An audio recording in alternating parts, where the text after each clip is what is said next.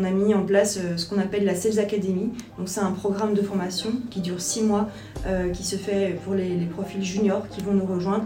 Le but c'est de leur donner tous les outils à la fois humains et à la fois euh, techniques pour qu'ils deviennent non pas des bons sales mais des excellents sales parce qu'on est sur un produit qui est assez complexe, on est sur un marché qui est hyper concurrentiel et donc le but c'est qu'ils puissent être armés entre guillemets évidemment pour faire super bien leur boulot au quotidien. Bonjour et bienvenue dans cet épisode du podcast Embauchement.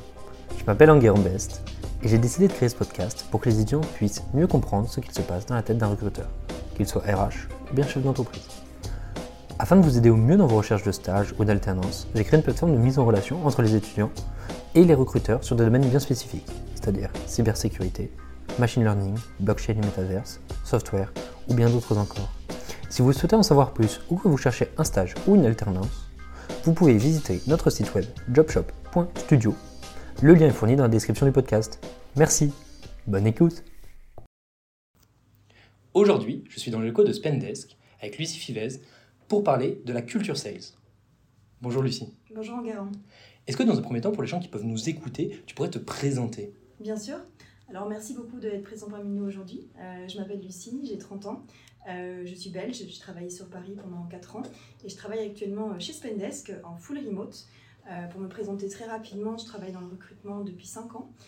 j'ai commencé de manière assez classique dans un cabinet de, recrutement où je travaillais sur les profils finance, où j'ai vraiment appris les, bonnes bases du recrutement, euh, pour construire aussi la résilience, parce qu'en cabinet, on a aussi une casquette de, de sales. Et puis très rapidement, j'ai voulu mettre un peu plus les, mains dans le cambouis et passer euh, côté RH, euh, et me confronter à la dimension plus relationnelle, où là j'ai rejoint Conto, qui m'a vraiment appris la, méthode, l'assertivité, la rigueur et aussi le, volume. et depuis maintenant 5 mois, j'ai rejoint Spendesk où je travaille en tant que recruteur en interne en remote et je recrute des profils sales et revenue pour notre entité France. Très cool. Et justement, tu parlais un peu de euh, les choses que tu as apprises dans le cabinet de recrutement, les nouvelles pratiques. Comment s'est opérée cette transition par rapport à ce qu'a fait Conto? Parce qu'on a eu un podcast avec Conto sur lequel euh, on a quand même bien broussaillé comment est-ce qui passait. Comment est-ce que tu as senti cette transition entre ces deux-là? C'est assez compliqué parce que finalement, quand tu es en cabinet, tu travailles en tant que consultant pour des clients donc tu es au service de ces clients, alors que quand tu deviens recruteur in-house ou recruteur interne, euh, tes hiring managers deviennent tes partenaires. hiring manager Tout à fait. Est-ce que tu peux juste le définir s'il te plaît? Hiring manager, ça va vraiment être les, les, personnes qui recrutent et avec lesquelles tu collabores. Donc typiquement, moi je recrute avec euh, des head of sales, des managers sales, des managers BDR. On reviendra sur les acronymes plus tard. Euh, et d'ailleurs, n'hésite pas à m'interrompre si tu as des questions sur, sur les acronymes ou, ou en franglais. Euh, mais effectivement, la posture est tout à fait différente parce que même si tu es au service, entre guillemets, euh, de partenaires de recrutement, soit de hiring manager, tu dois quand même avoir une certaine assertivité. C'est un peu ce que je dis toujours, d'avoir une main de fer dans un gant de velours. C'est-à-dire, on n'est plus à la merci. Et il faut pouvoir vraiment développer une collaboration euh, de proximité, de confiance, de communication, et plus de je suis euh, consultant, tu es mon client, je te paye, tu me payes, et donc cette relation très commerciale qui disparaît complètement quand on passe en, en recrutement en interne. Donc c'est vrai que la transition euh, prend toujours un petit peu de temps, et je pense que c'est un mindset et une, une posture à avoir, d'être bien sûr de, de son choix. Moi j'étais certaine que c'était ce dans quoi je voulais me diriger, donc c'était assez limpide, mais évidemment il m'a fallu ouais, je pense, deux, trois mois pour changer un petit peu mon, mon mood et ma manière de, de travailler. Ok, super intéressant. Et j'imagine qu'on aura l'occasion d'en reparler un peu sur la partie euh, de culture sales dont, dont, pour laquelle on est ici aujourd'hui.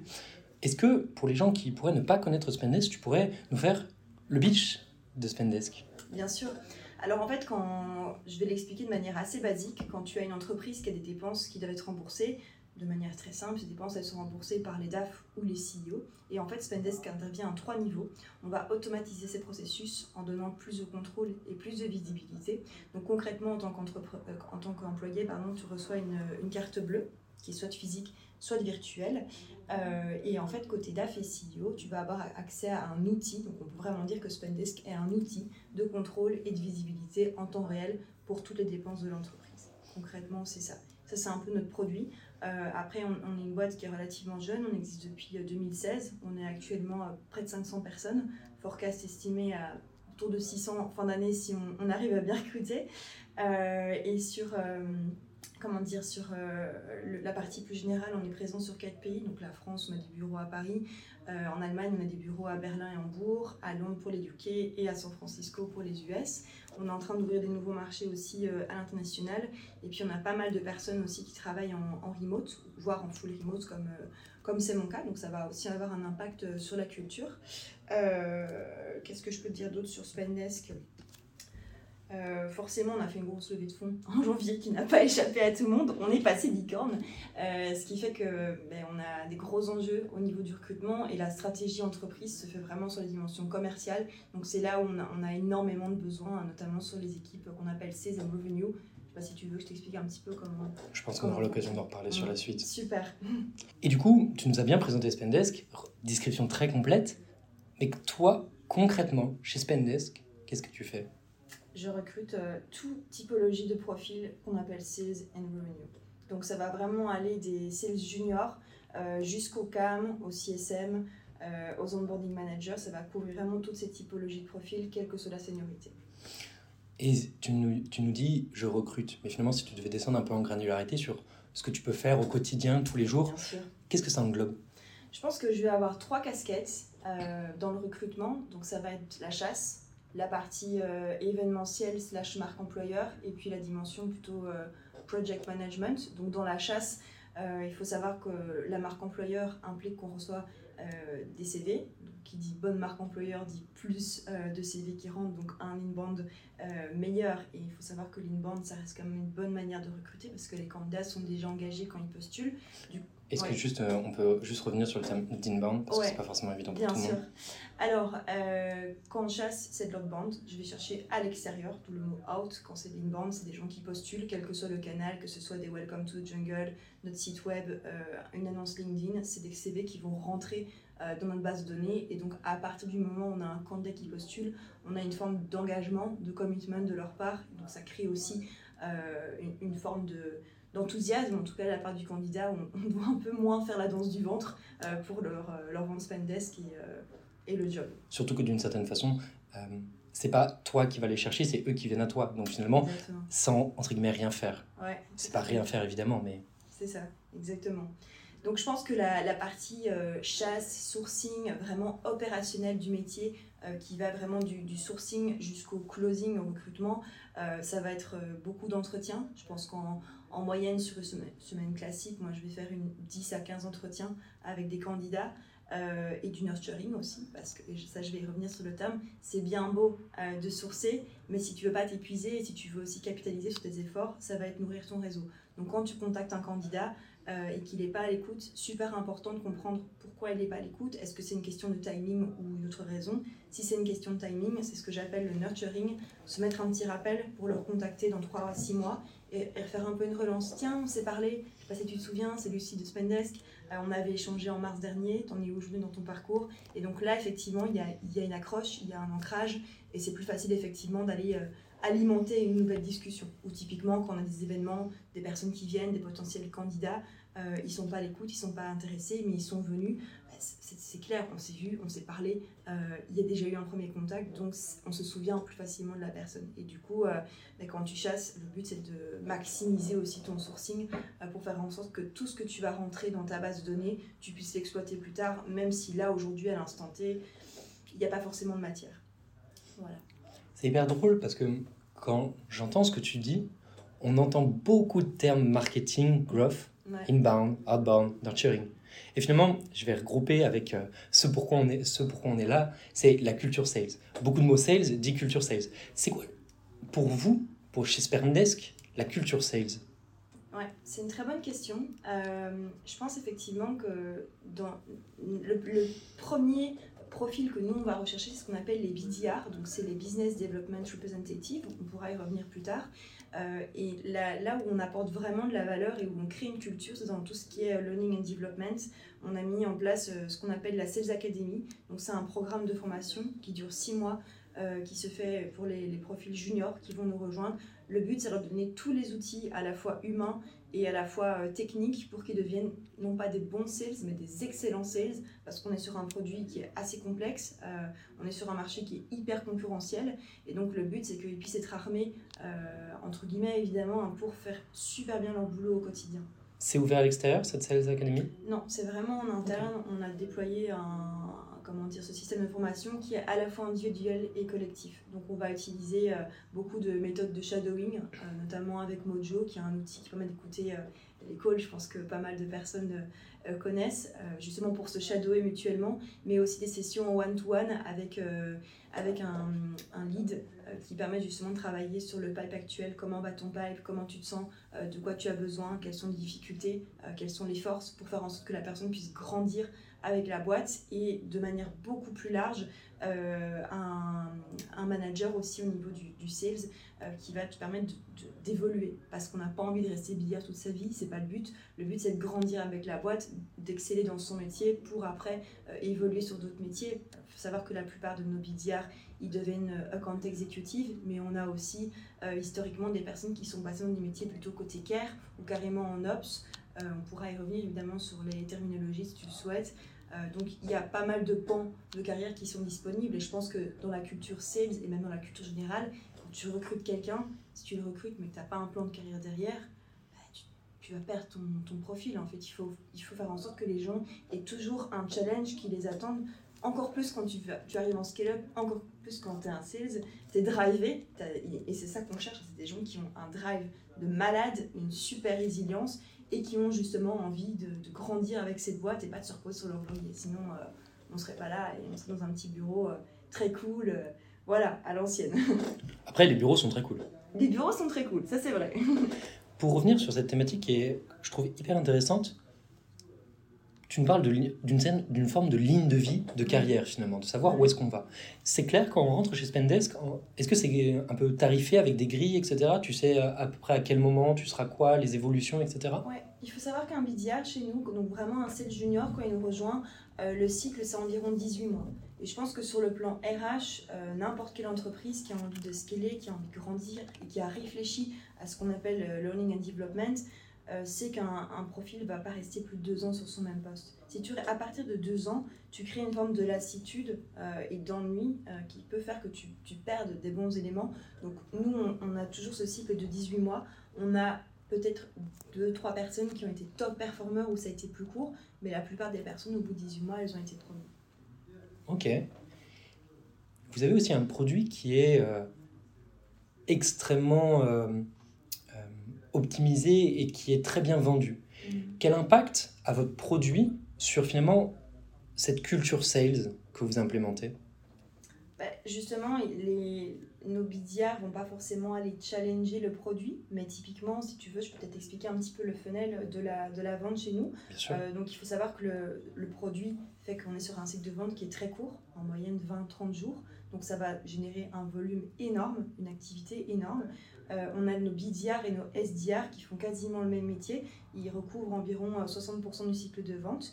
La différence, c'est que les BDR ils vont vraiment aller chasser, euh, tandis que les SDR ils se nourrissent de l'inbound généré par le marketing. Ensuite, une fois qu'ils ont décelé une opportunité qui est qualifiée, ils l'envoient aux accounts exécutifs qui vont s'occuper de tout ce qui est négo, démo et closing. Attention à savoir aussi que nos accounts exécutives, euh, ce sont un peu les seniors du BDR. Donc, ils vont se nourrir des opportunités générées par nos BDR, mais ils vont aussi aller en chercher eux-mêmes. Donc, c'est des chasseurs. Ce pas du tout des personnes qui vont euh, euh, juste attendre que les opportunités rentrent. une fois que le, et le deal sont, sont, closés, ça passe dans les mains de ce qu'on appelle les onboarding managers, qui eux vont faire en sorte que nos clients soient vraiment cocoonés et accompagnés dans la prise en main de, de Spendesk. Et ensuite, euh, une fois que le client il est, euh, il est, embarqué avec nous, ils vont passer dans les mains de ce qu'on appelle les CSM, donc ce sont les Customer euh, Success Managers, qui vont faire en sorte d'être vraiment en petit soin avec nos clients. Sachant qu'on a deux typologies de CSM, on a les one-to-one et les one-to-many. One-to-one, c'est vraiment X avec Y client et tu as toujours le même contact en tant que CSM. Les one-to-many, tu vas avoir un portefeuille beaucoup plus large, 1500 à 2000 clients, où là tu vas effectivement interagir avec de nombreux interlocuteurs, mais tu peux te retrouver en face de CSM différents. Je t'explique un petit peu le funnel pour que tu, euh, tu comprennes par rapport à nos, à nos BDR. Euh, je veux bien que tu me re, ta question. La question, c'est votre produit, à partir d'un produit qui est finalement très axé sur la vente, comme tu l'as précisé sur les cycles de vente, la durée, quel impact ça a sur vos recrutements et comment est-ce que vous vous nourrissez de ce que vous apprenez euh, sur la vente de vos produits, sur les gens que vous allez chasser ou sur les gens qui vont venir vous rejoindre Ouais, c'est super intéressant parce que notre produit est assez sexy, entre guillemets, dans le sens où il est paramétrable euh, à souhait, que c'est un outil c'est un an, euh, qu'on peut un peu en faire ce qu'on veut, entre guillemets, en fonction du besoin du, prospect et du client. donc souvent, les candidats, quand ils ont compris notre produit, ils sont séduits. maintenant, il faut savoir que 90% de nos prospects, ils n'ont même pas conscience qu'ils ont un besoin euh, au niveau de la gestion de leurs dépenses, ils n'ont pas conscience qu'ils ont un problème. Et donc, c'est à, nos sales d'évangéliser un petit peu euh, cette, euh, cette, dimension et ce produit pour créer un besoin et une attente, parce que souvent elle est là, pas toujours, évidemment, on ne va pas enfoncer des portes fermées ou faire rentrer des ronds dans des carrés, mais évidemment, c'est, il faut qu'il y, ait, y ait ce match à ce niveau-là. et je te parlais justement des typologies de métiers, c'est justement pour ça les onboarding managers et les CSM, ils sont là aussi pour prendre la température euh, auprès de nos clients qui vont avoir des remontées au niveau du produit. Et donc le but, c'est que vraiment ces CSM et ces OM puissent aller challenger les équipes finance, les équipes produits, les équipes marketing en disant voilà, on a tel verbatim de la part de nos clients, on a tel constat, comment est-ce qu'on peut faire pour que notre produit soit hyper adapté et qu'il puisse évoluer et vivre aussi euh, avec le temps? Parce que si tu reposes sur ces lauriers, tu risques aussi de te retrouver un peu vieillot par rapport à d'autres boîtes euh, qui deviennent concurrentes. Et c'est sûr que le marché est tellement dynamique, il y a tellement de besoins euh, qu'aujourd'hui on est, on est encore aux prémices de la gestion des dépenses en termes de en termes d'outils. Il y a un truc hyper intéressant dans ce que tu dis, c'est un client fait des retours au CSM, le CSM euh, revient pour faire les retours à toutes les équipes. Comment ça se passe concrètement cette phase de retour Le CSM a les retours Qu'est-ce qu'il en fait? Comment c'est traité? Comment c'est géré un peu? Est-ce que tu peux m'en dire un peu plus là-dessus? Évidemment, je pense qu'il faut condenser, il faut venir avec de la data. On va pas dire tiens, euh, le client X m'a dit que, parce que sinon c'est pas du tout tangible. C'est comme un recrutement quand tu veux euh, alerter sur un point quel qu'il soit. Prenons par exemple le salaire, parce qu'il y a un candidat qui est plus cher que les autres que ça devient une tendance générale. Donc il faut faire vachement attention aussi à avoir des éléments euh, qui vont coïncider les uns avec les autres et à partir du moment où tu as une, une, forme de, c'est pas une vérité, mais une généralité qui commence à se désigner, là tu peux venir avec euh, bah, des éléments concrets. Voilà, on a un pourcentage de clients qui nous ont telle remontée euh, sur euh, autant de mois. Donc vraiment venir avec des critères hyper précis pour les équipes. Parce que le but, c'est pas de dire au marketing, aux, finances ou aux products, ils font pas bien leur boulot, loin de là, mais c'est plutôt de leur dire voilà, aujourd'hui, les tendances sont les, telles, telles et les telles. Euh, et on doit, on doit évoluer avec. Tu parles de remontée, qui les gère concrètement? C'est côté CSM ou c'est côté chez vous? C'est plutôt côté euh, CSM euh, et, onboarding. Ça va être typiquement les, ce que j'appelle les hiring managers, donc les personnes qui vont avoir un, peu plus d'expérience, un peu plus de bagou et qui peuvent aussi ben, avoir un impact peut-être plus fort parce qu'ils sont là aussi depuis assez longtemps mais donc, c'est vrai que les, les purs sales, ceux qui vont vraiment être dans la vente, euh, la pure vente, n'ont pas forcément ce, contact client. Eux, ils vont plutôt prendre la température, mais ils ont aussi des tendances qui vont se dessiner et ils peuvent commencer à, réfléchir à, des industries, euh, à des besoins. comme je te disais, la, dimension d'évangélisation, elle est, elle est très forte. Donc, euh, il faut essayer pouvoir cerner aussi quels sont les besoins des prospects. Et, et, et ça, c'est aussi pour agrandir avec son temps il y a quelque chose qui m'a marqué parce que c'est quelque chose qu'on m'a dit il n'y a pas très longtemps. Il me parlait d'une main de fer dans un gant de velours, mhm. avec les, notamment la relation que tu entretiens avec les hiring managers. Concrètement, comment ça se passe un peu le cercle itératif avec les hiring managers et ce rapport de force Comment tu le vis toi au quotidien?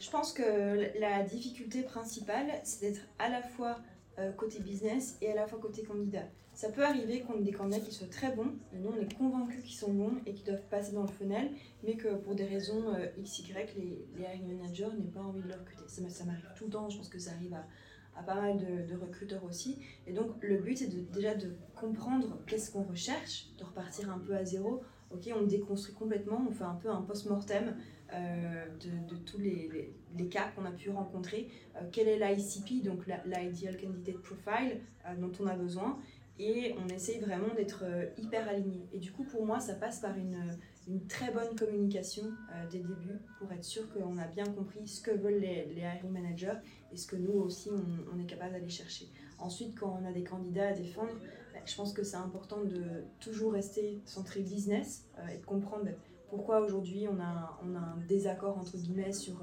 sur un profil et quelles sont les solutions qu'on peut exploiter. Ça m'est encore arrivé hier, je donnais vraiment un exemple très concret une candidate qui était vraiment pas mal. Elle a fait quatre étapes du process. Elle a fait son cultural fit. C'est une étape généralement qui se passe bien parce qu'on discute des valeurs de la personne et de Spendesk. Et ça n'a pas fonctionné. Vraiment, c'était pas assez structuré, ça manquait un peu de, méthode. Euh, et du coup, bah, moi, ce que j'ai proposé au, au Manager, c'est qu'elle fasse quand même son dernier entretien avec notre head of qui lui va justement être assez assertif, assez incisif et qui va pouvoir évaluer euh, ces petits doutes que la personne a eu en amont. Euh, d'où l'importance aussi d'avoir des étapes dans le process qui sont bien définies et de comprendre qu'est-ce que moi j'évalue à chaque étape et de faire en sorte qu'on ait, on ait aussi une symbiose les uns avec les autres. Si je creuse un petit peu plus ce qu'on fait chez Spendesk, qui est pas mal du tout, au-delà du post-mortem, c'est euh, ce qu'on appelle un, hiring committee. Donc à partir de la troisième étape du processus, on va se réunir avec les personnes qui ont rencontré le candidat et celles qui doivent encore le, rencontrer pour montrer un petit peu bah, quelles sont ses forces, quels sont ses axes d'amélioration et quels sont les éléments sur lesquels euh, on va challenger cette personne euh, pour les deux dernières étapes. Et donc ça permet vraiment de fluidifier la communication, comprendre un petit peu aussi euh, qui est la personne et d'humaniser le recrutement. Parce que mine de rien, on, on, va pas se mentir, on fait du volume, on est là pour recruter, on n'est pas là pour planter des choux, c'est clair. Mais c'est important aussi de rester vraiment dans, euh, c'est un candidat, potentiellement demain c'est une nouvelle personne qui va bosser avec nous et on cherche des humains. Certes, on cherche des hard skills, je pense qu'aujourd'hui les soft skills c'est hyper important. Et si tu veux justement créer une culture d'entreprise ou une culture sales, il faut passer par là. On parlait euh, tout à l'heure en off avant de commencer le podcast, de la culture sales et de la culture remote. Et tu m'as dit, chez Spendesk, il y a du remote, il y a du full remote. Et pourtant, chez les sales, pas trop. T'as une idée de pourquoi? Ouais, tout à fait. Mais la, la raison principale s'explique par le fait qu'on recrute beaucoup de profils assez juniors. Donc, typiquement, ce qu'on appelle les VDR et les SDR, c'est des personnes qui sortent d'école ou qui ont deux ans d'expérience grand maximum en CDI. Sinon, ils ont déjà, ils ont déjà des bases en sales qu'on ne pourra pas leur, leur apprendre from scratch. Euh, donc, simplement, quand tu commences un nouveau métier, de le faire en full remote, je pense que c'est quand même compliqué parce que toi-même, tu n'as pas encore les codes euh, que tu vas apprendre en entreprise, tu connais pas encore les scale-up, euh, tu sais pas comment ça fonctionne, tu connais pas le produit, tu es un, peu vierge, d'expérience au-delà des stages des alternances qu'on peut avoir. On est quand même assez, assez jeune dans sa pratique. Euh, et puis sur les, autres métiers, bah, typiquement, si je prends un peu l'exemple des accounts exécutifs, qui est super intéressant, euh, il faut savoir que la plupart de nos AE, ce sont des anciens VDR et SDR. Aujourd'hui, simplement parce qu'en mobilité interne, on n'en a pas disponible là maintenant tout de suite, on en a besoin. On a besoin de nouveaux AE et aussi pour éviter qu'il y ait une forme de consanguinité, parce que si tu recrutes toujours en interne, tu te fermes un peu à des nouvelles méthodes, des nouveaux mindsets, etc. Donc on ouvre le recrutement en externe et on s'est rendu compte historiquement en faisant un post-mortem que les, profils qu'on avait recrutés en AE en full remote, ça n'a pas marché. Ça n'a pas marché parce que justement on est sur un produit qui est complexe, on est sur euh, un métier qui demande aussi de faire beaucoup de shadow, euh, beaucoup de teamwork. Je pense que c'est un c'est un job où tu vas te prendre des grosses portes dans la figure. Tu m'excuseras pour l'expression, mais il y a, y a, vraiment des moments où je pense qu'il mange un peu du gravier. Euh, et c'est super important d'avoir cette cohésion euh, avec les collègues. Euh, je pense que quand tu as, moins de 4-5 ans d'expérience, est-ce que la personne a les ressources en elle-même pour justement trouver un exutoire? Je, je pense que la team peut justement être un tremplin et un, levier de motivation quand ça va pas. Euh, en tout cas, nous, c'est ce qu'on a constaté sur, euh, sur ces profils-là. Après, pour les, les, CSM et les onboarding managers, on est plus flexible, euh, ce, qui, ce qui veut dire qu'on est OK pour trouver une forme d'arrangement, mais il faut que la personne puisse quand même venir régulièrement sur Paris pour connecter avec les équipes. et ça ne veut pas dire derrière qu'il n'y a pas de remote. On est on s'en fiche, on va jamais dire qu'il doit venir tel jour et tel jour. mais je pense que sur une semaine classique, cette flexibilité fait que les personnes viennent entre deux fois et cinq fois semaine. On a des gens qui doivent venir, qui viennent tous les jours, et on en a, euh, une fois qu'ils ont commencé à prendre un peu du bagou, ils viennent deux, trois jours semaine et ça leur suffit. Il n'y a personne qui va dire Ah, bah, c'est pas bien que tu viennes pas aujourd'hui. Euh, euh, non, évidemment, s'il y a un énorme team building ou une activité d'équipe, ça fait un peu sens que tu viennes, mais le but c'est de rendre aussi les personnes autonomes, et donc c'est c'est une sorte d'équilibre à, trouver. Mais du coup, le full remote pour les sales aujourd'hui, chez nous, c'est quelque chose qu'on n'a pas, qu'on n'a pas envisagé et qui évoluera peut-être parce que tout n'est pas figé. Ça, c'est clair. Il y a aussi autre chose que, qui, me fait, qui m'a beaucoup fait sourire, c'est la notion de post-mortem que j'ai découvert moi personnellement quand j'étais en cabinet de conseil. Et euh, c'est pas forcément évident de savoir ce que c'est. Est-ce que tu peux juste définir de façon un peu précise ce que c'est que ce que tu appelles un post-mortem? Bien sûr. Euh, ça va vraiment être de reprendre un petit peu euh, l'historique. Qu'est-ce qui s'est passé euh, Concrètement, qu'est-ce qui a marché? Qu'est-ce qui n'a pas marché? Qu'est-ce qu'on aurait pu faire autrement? Comment est-ce qu'on le fait la prochaine fois? Et tirer des, des enseignements, devenir vraiment, ok, on a un problème c'est très bien d'avoir un problème, mais c'est encore mieux d'avoir des solutions. Et donc d'aller construire des solutions ensemble, et ce post-mortem, il doit toujours se faire avec euh, les intervenants et les, interlocuteurs euh, du recrutement. Donc c'est pas que les recruteurs qui font un post-mortem, il faut, il faut pardon, euh, inclure aussi les, les partenaires, et c'est pas que les RI managers, ça peut aussi des personnes qui ont été vachement comment dire, inclus dans le process et qui vont venir aussi avec, avec leur historique et avec des éléments vraiment concrets. Donc c'est vraiment qu'est-ce qui ne va pas, qu'est-ce qu'on peut faire pour que ça fonctionne mieux? Euh, et du coup, ce côté problem solving qui est un peu la méthode euh, agile, hein, ça, veut tout et rien dire aujourd'hui, mais, c'est concrètement, c'est ça en fait. Euh, on va aller chercher, on va dégager des solutions tous ensemble et le but c'est de les tester, faire, de la B-testing parce que finalement, qui dit solution ne dit pas forcément que ça va marcher. D'où le fait de constamment se remettre en question.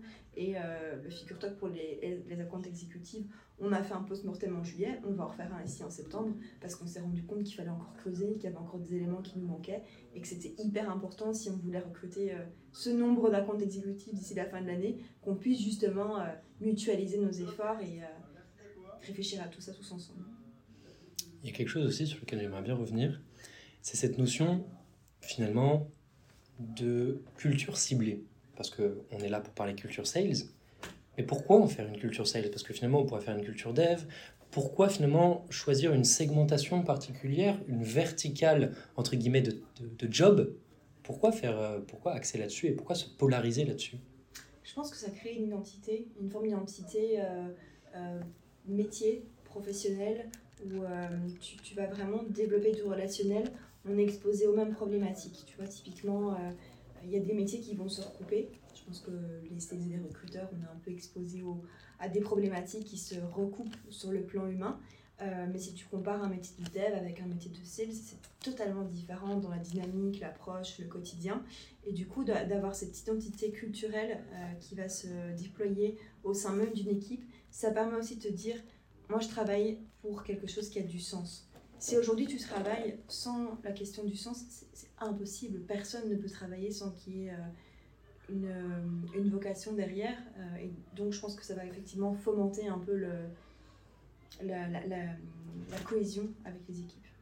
Très clair. Tu nous parles de sales. Moi j'ai l'impression d'entendre un sales en parler parce que tu en parles très très bien. Ça sort d'où? Enfin, comment tu comment tu t'es formé là-dessus? Euh, un peu sur le tas, j'ai envie de dire. Euh, c'est vrai que euh, initialement, j'ai un parcours de lettres.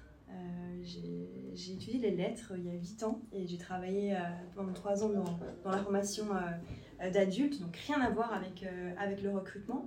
Et en fait, j'ai vraiment débarqué à Paris en 2017 avec ma petite casquette.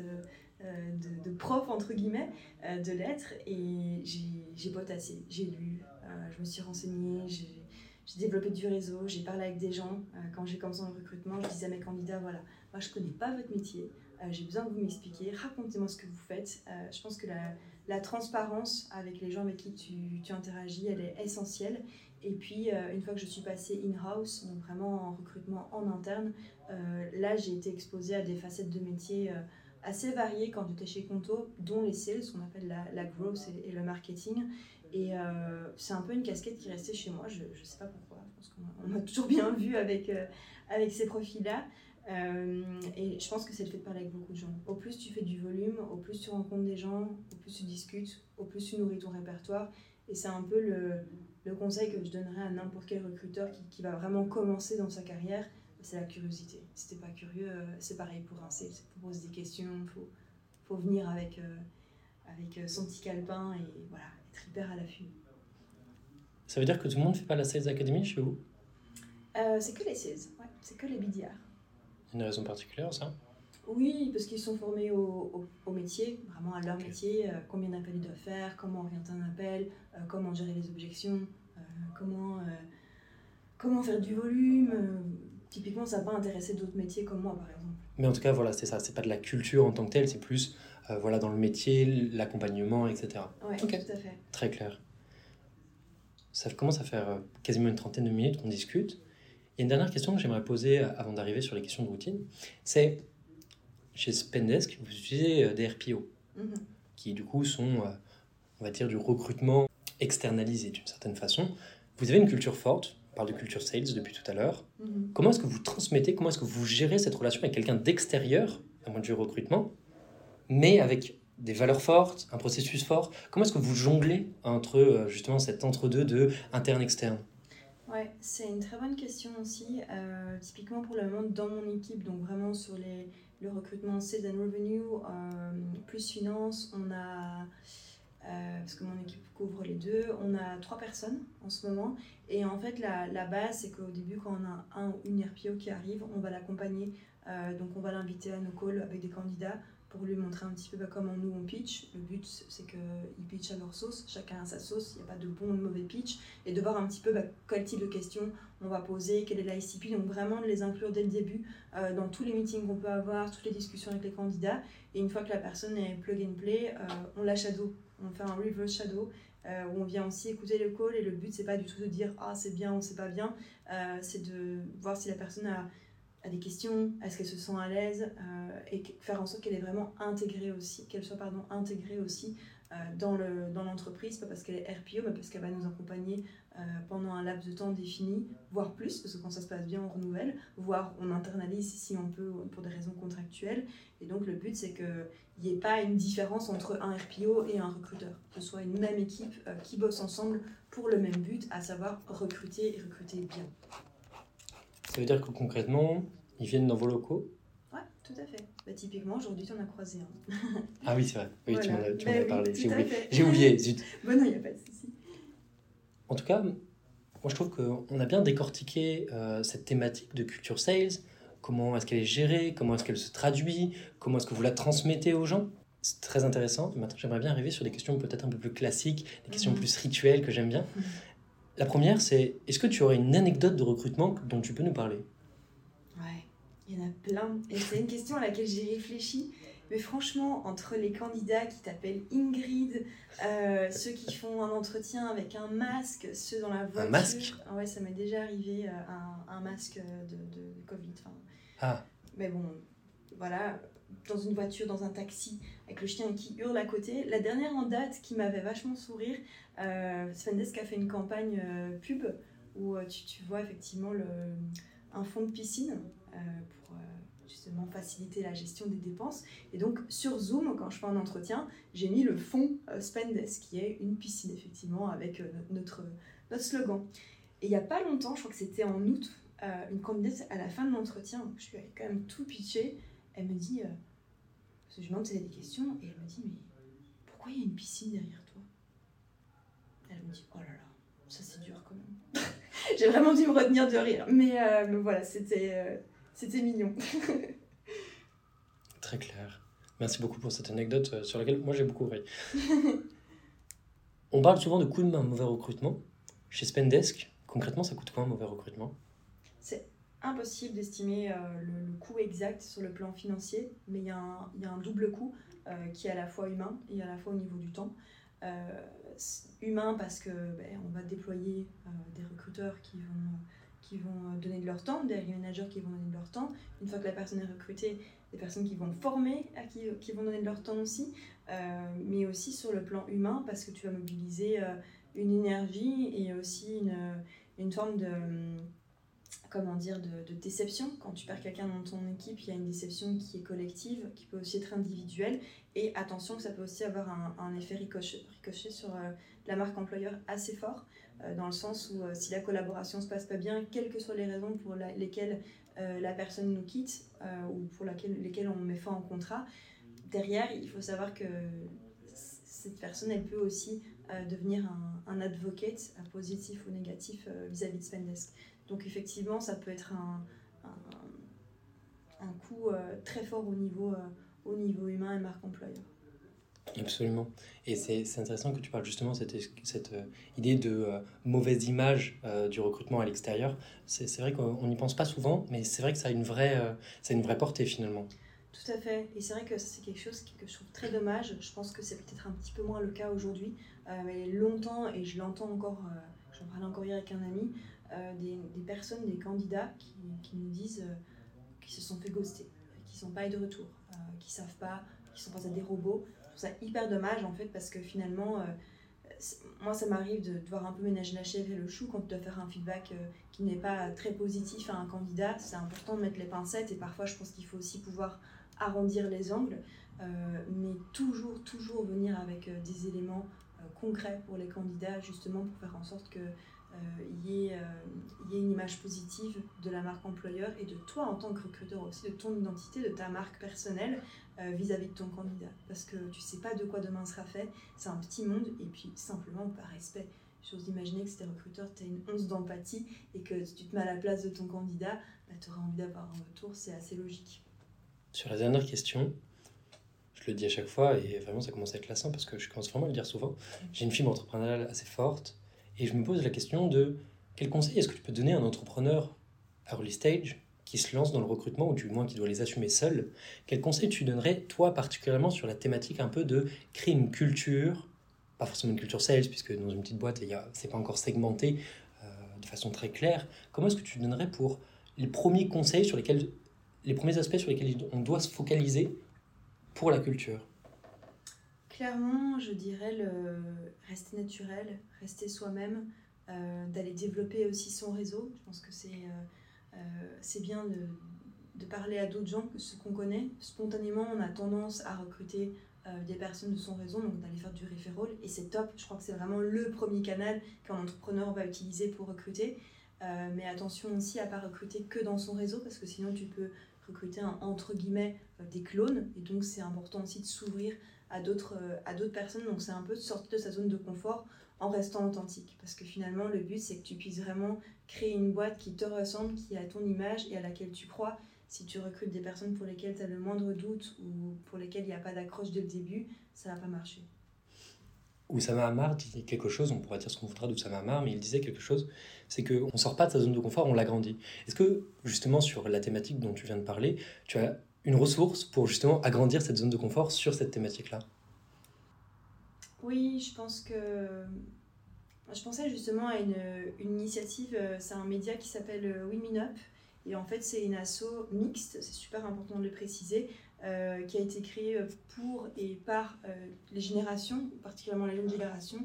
c'est un média qui va s'intéresser au sujet de la mixité en entreprise et faire en sorte que finalement on ait un équilibre homme-femme. Et ça, c'est valable pour tout entrepreneur, qu'il soit homme ou femme, qui se respecte, dès le début d'aller euh, réfléchir à des sujets de mixité et plus largement sur ce qu'on appelle la DEI, hein, diversité euh, euh, et inclusion, pour faire en sorte qu'on soit un peu à l'image de ce qu'on cherche aujourd'hui. Si tu cherches toujours le même type de, candidat, donc tu m'excuseras pour les clichés, mais un, un mâle européen alpha qui a fait une grande école de commerce, forcément on va rester dans une consanguinité super forte et ça nous apporte rien en fait. Donc d'aller vraiment euh, creuser aussi sur d'autres sujets euh, euh, pour faire en sorte d'apporter de la diversité, qu'elle soit au niveau du genre, mais aussi au niveau de la, des, des, cultures, pour qu'on puisse ouais, faire quelque chose de différent et chacun apporter un peu sa, sa petite pierre à l'édifice. Super. Bah, en tout cas, merci beaucoup pour cette ressource. Merci pour ton temps. Merci d'avoir pu prendre du temps pour nous parler de la culture 16 chez Spendesk. Merci. Ben, merci beaucoup Enguerrand, c'était un plaisir et puis euh, je te dis à, très bientôt. Je te souhaite une excellente journée Lucie. Belle journée, à bientôt.